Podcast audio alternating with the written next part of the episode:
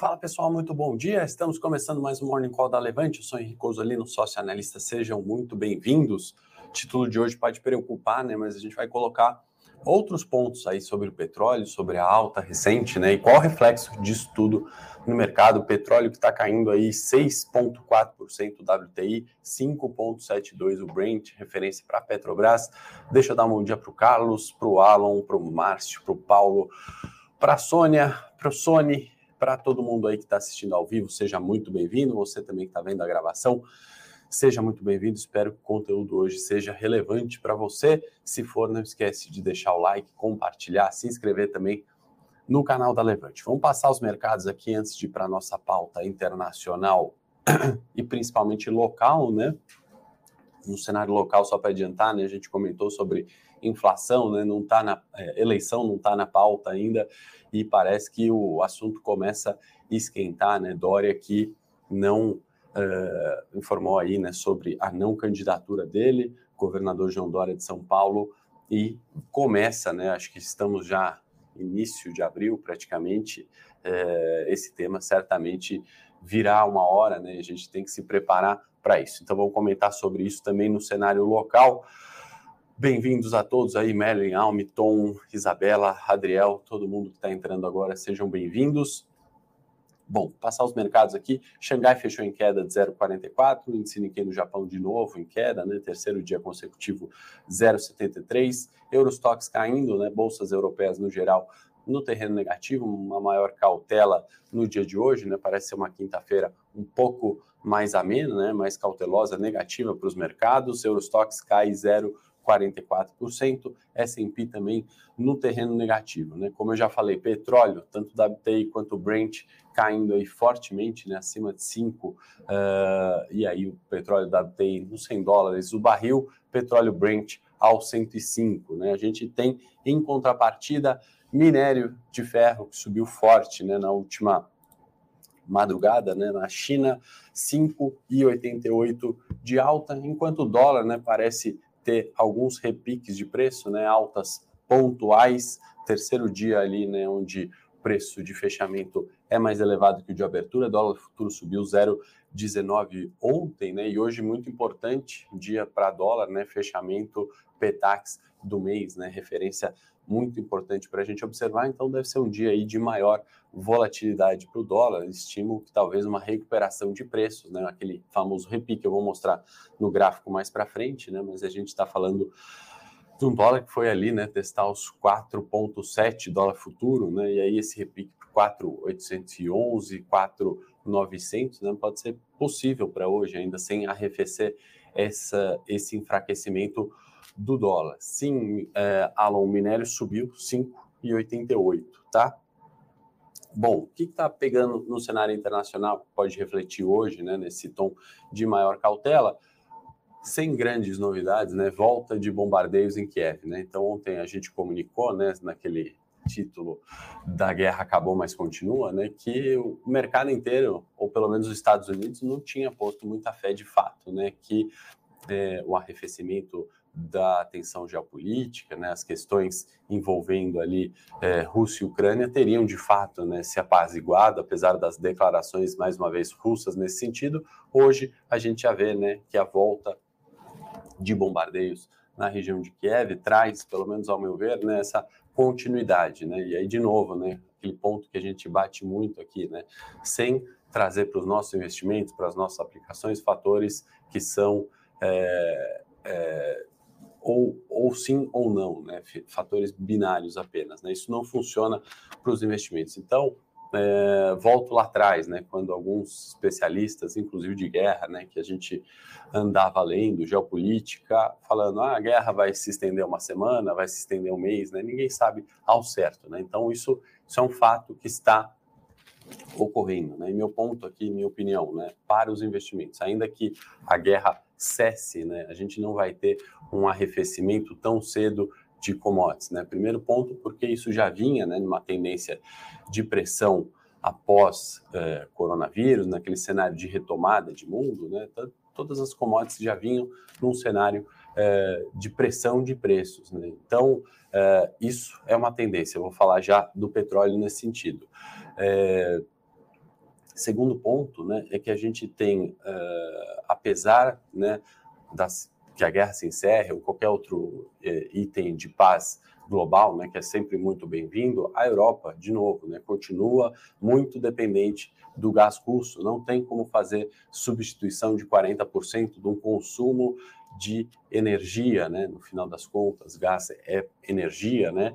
De uma hora para outra, né? Uh, tem uma limitação logística, de espaço, de custos, uh, de entrega, né? E de tempo para isso ser feito, né? Então essa relação comercial existe, né? Vocês devem ter visto talvez uh, algumas algumas, alguns documentários, algumas, alguns pontos aí de entrevistas, né? Tá passando bastante sobre isso é, quando lá atrás, né, o presidente dos Estados Unidos, o Trump, criticava muito é, o governo da Alemanha na questão de relações comerciais com a Rússia, muito em virtude do gás. Né? Então, assim, naquele momento parecia ser algo é, ruim, né? Parecia ser um Trump contra essa globalização, né, ou esse acordo de livre comércio.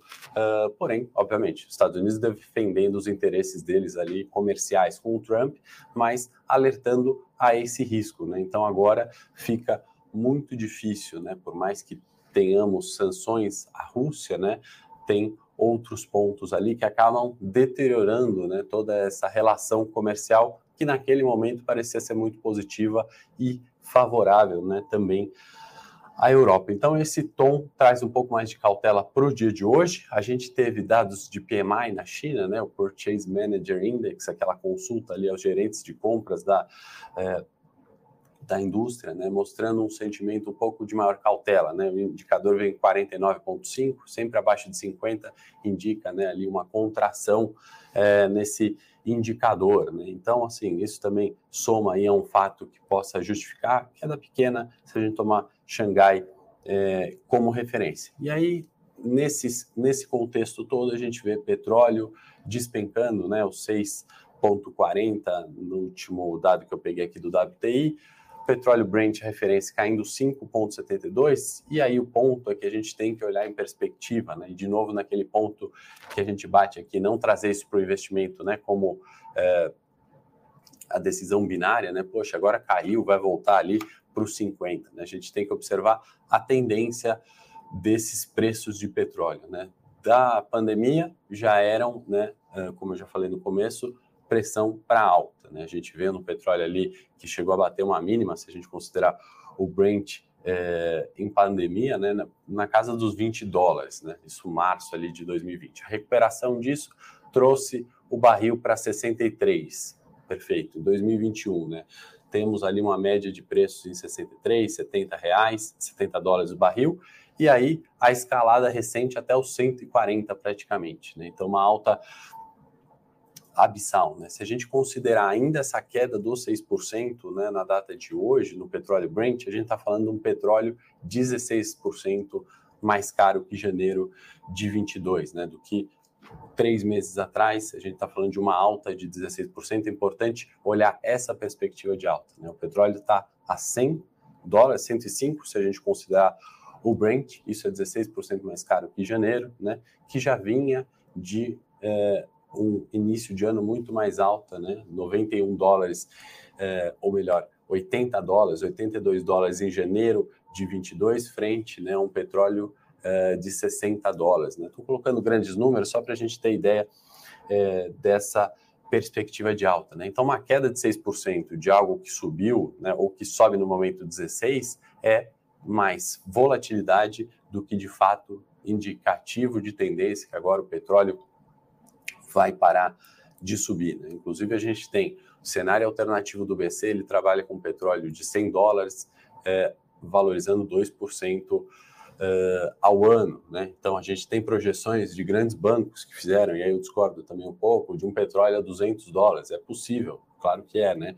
Na minha opinião, ainda pouco provável, né? A gente precisa ter um agravamento muito maior de, de crise geopolítica, também um nível de retomada econômica muito maior para isso acontecer. E nesse contexto da queda hoje de 6%, tem um fator importante que vai ser é, decidido, né, ou, ou, discutido, pelo menos no dia de hoje, quanto ao aumento de produção dos Estados Unidos, que falou que pretende aumentar um milhão de barris por dia né, da sua reserva de emergência. E a gente sabe, quanto maior a oferta, menor o preço, e a ideia é que os Estados Unidos faça isso por alguns meses, né? Isso foi notícia. Agora vamos ver os fatos, né? Vamos ver como o mercado absorve tudo isso e, de fato, qual será a decisão nesse tema petróleo e produção, né? Inclusive na agenda, pegar o gancho para falar temos uh, Estados Unidos e reunião aí da OPEP mais bastante relevante para o dia de hoje. A gente começa a entender melhor, né,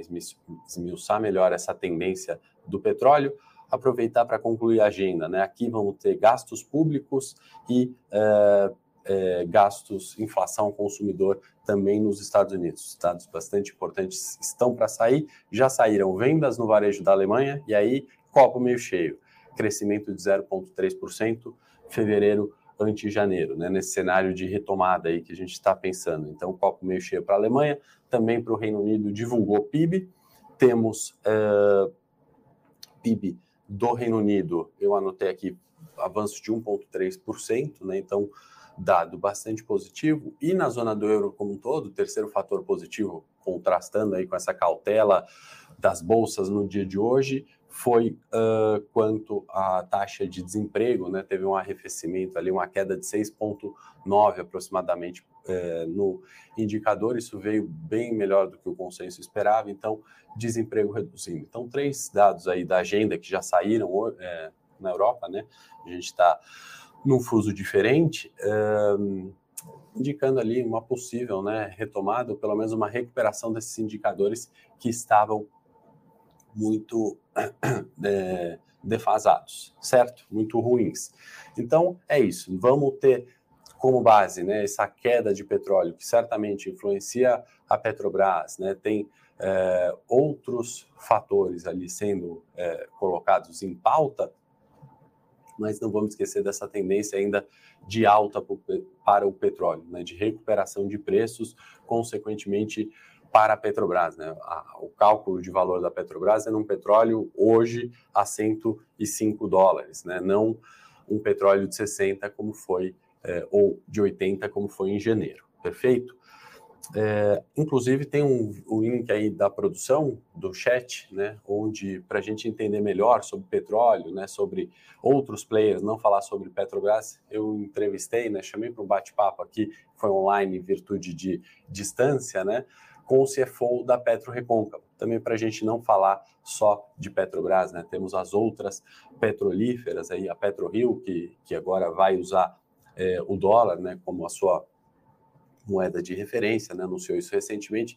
Bati um papo legal com ele, acho que a gente vai entender mais ainda de petróleo, outros termos importantes, porque não dá para a gente olhar mercado financeiro sem olhar petróleo, especialmente Bovespa, né? Sem olhar petróleo. Então fica o convite aí para você assistir o vídeo, tá no, no meu canal do YouTube, obviamente é gratuito isso. Bom, no cenário local, né, a pauta petróleo tomou praticamente todo o nosso tempo do Morning Call, mas no cenário local a gente ainda tem estrangeiro, né, fato positivo é o estrangeiro que entrou com 608 milhões no último dado, atualizando para vocês então, dado de 2903, último dado disponível, entrada de capital gringo continua saldo do ano, 89,6 bi. Saldo do mês, 27 bi, arredondando. Então, isso tem aumentado, tá? Isso tem é, crescido, o fluxo gringo tem continuado.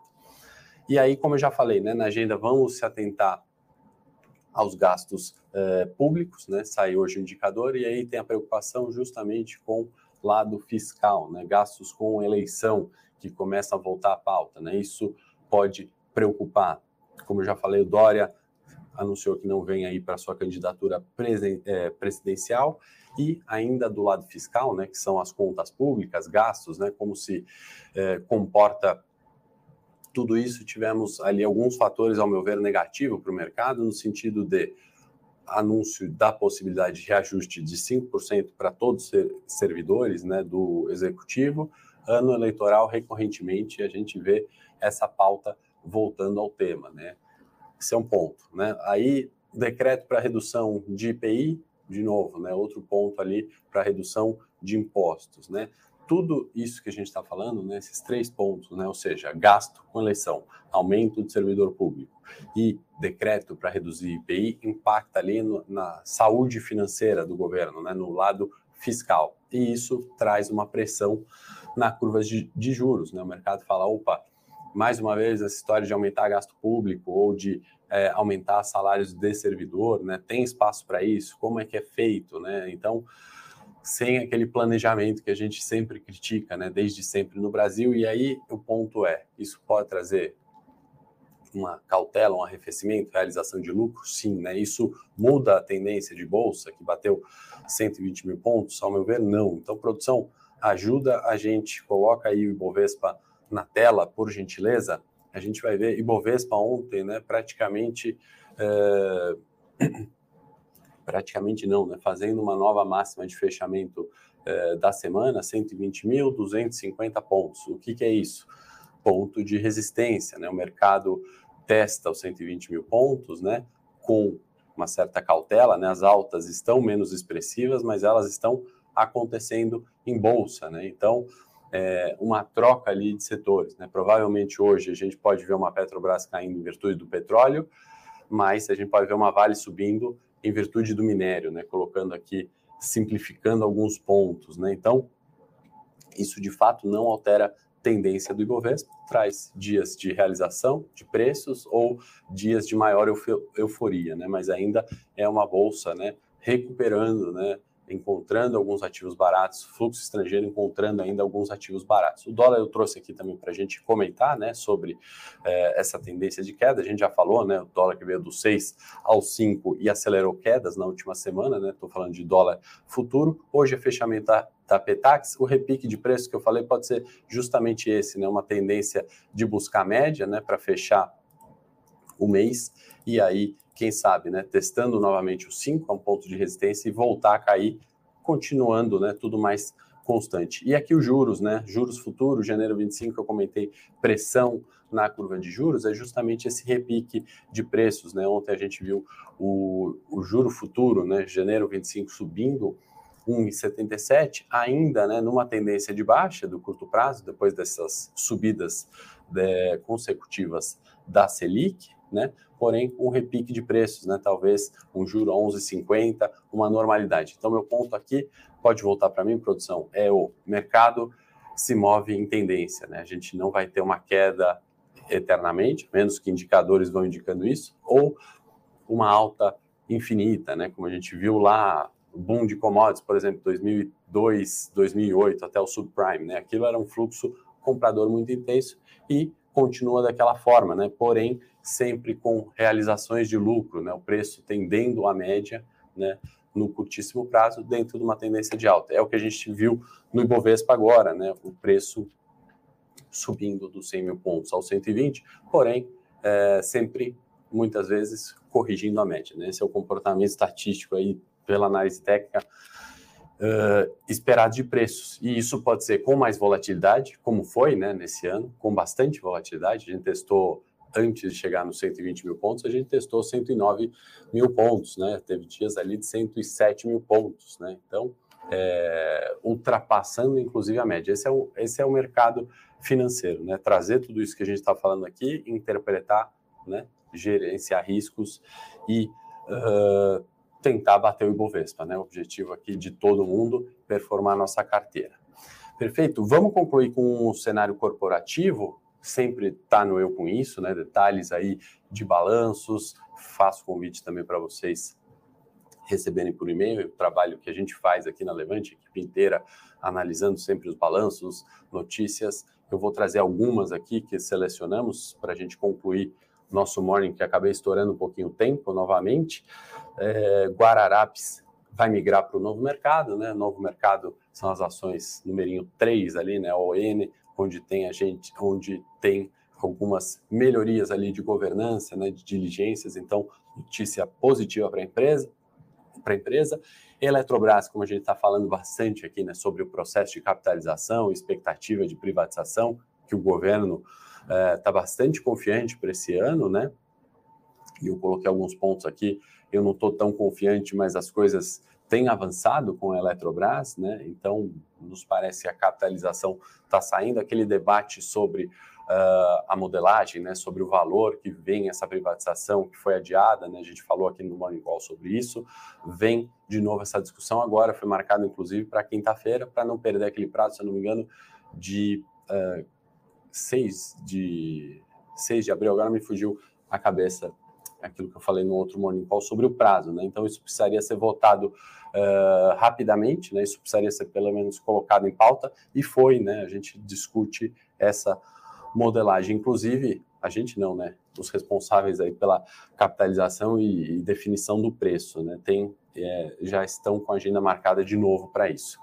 Tem inclusive discussão né, para pagamento de dividendo na Eletrobras. Então, os acionistas de Eletrobras fiquem atentos, só que essa GO está prevista só para 29 de abril, lá na frente, mas sai dividendo aí. A gente não sabe ainda o quanto que vem, quanto que vai ser de, é, de fato decidido na AGO de 29 de abril.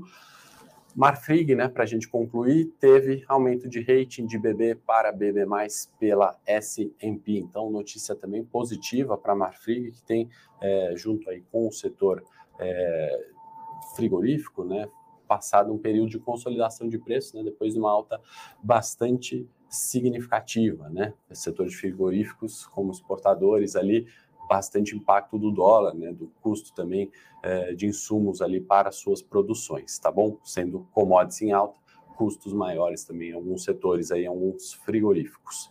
Perfeito, pessoal, acho que era isso as principais informações de hoje. Peço desculpas, excedi um pouquinho o tempo, mas tinha pauta importante. O convite para o vídeo está aí, né? Se você quiser entender mais de petróleo, de petrorrecôncavo, né, que, que fazem nessas juniors oils, chamadas assim, né, é, empresas que estão listadas em bolsa, né, para a gente não ficar só no, na pauta Petrobras, mas continuar num tema tão importante que é o petróleo. Tá o convite, link está na descrição. Assiste lá o vídeo com o CFO, que gentilmente veio falar com a gente, o CFO da Petro Recôncavo, tá bom? Se gostaram do conteúdo, não esquece de dar o like, é importante para a gente saber que o Morning Call tem que continuar dessa forma, continuar de forma diária. Uh, e também encaminhe esse conteúdo para algum amigo, e aí o YouTube acaba entendendo que esse conteúdo é relevante para vocês e acaba indicando conteúdos relevantes que vocês gostem, tá bom? É isso. Amanhã, 8h30 da manhã, estou de volta. Um bom dia a todos. Para saber mais sobre a Levante, siga o nosso perfil no Instagram levante.investimentos. Se inscreva no nosso canal do YouTube Levante Investimentos. E para acompanhar as notícias do dia a dia e mais sobre a Levante, acesse nosso site levante.com.br.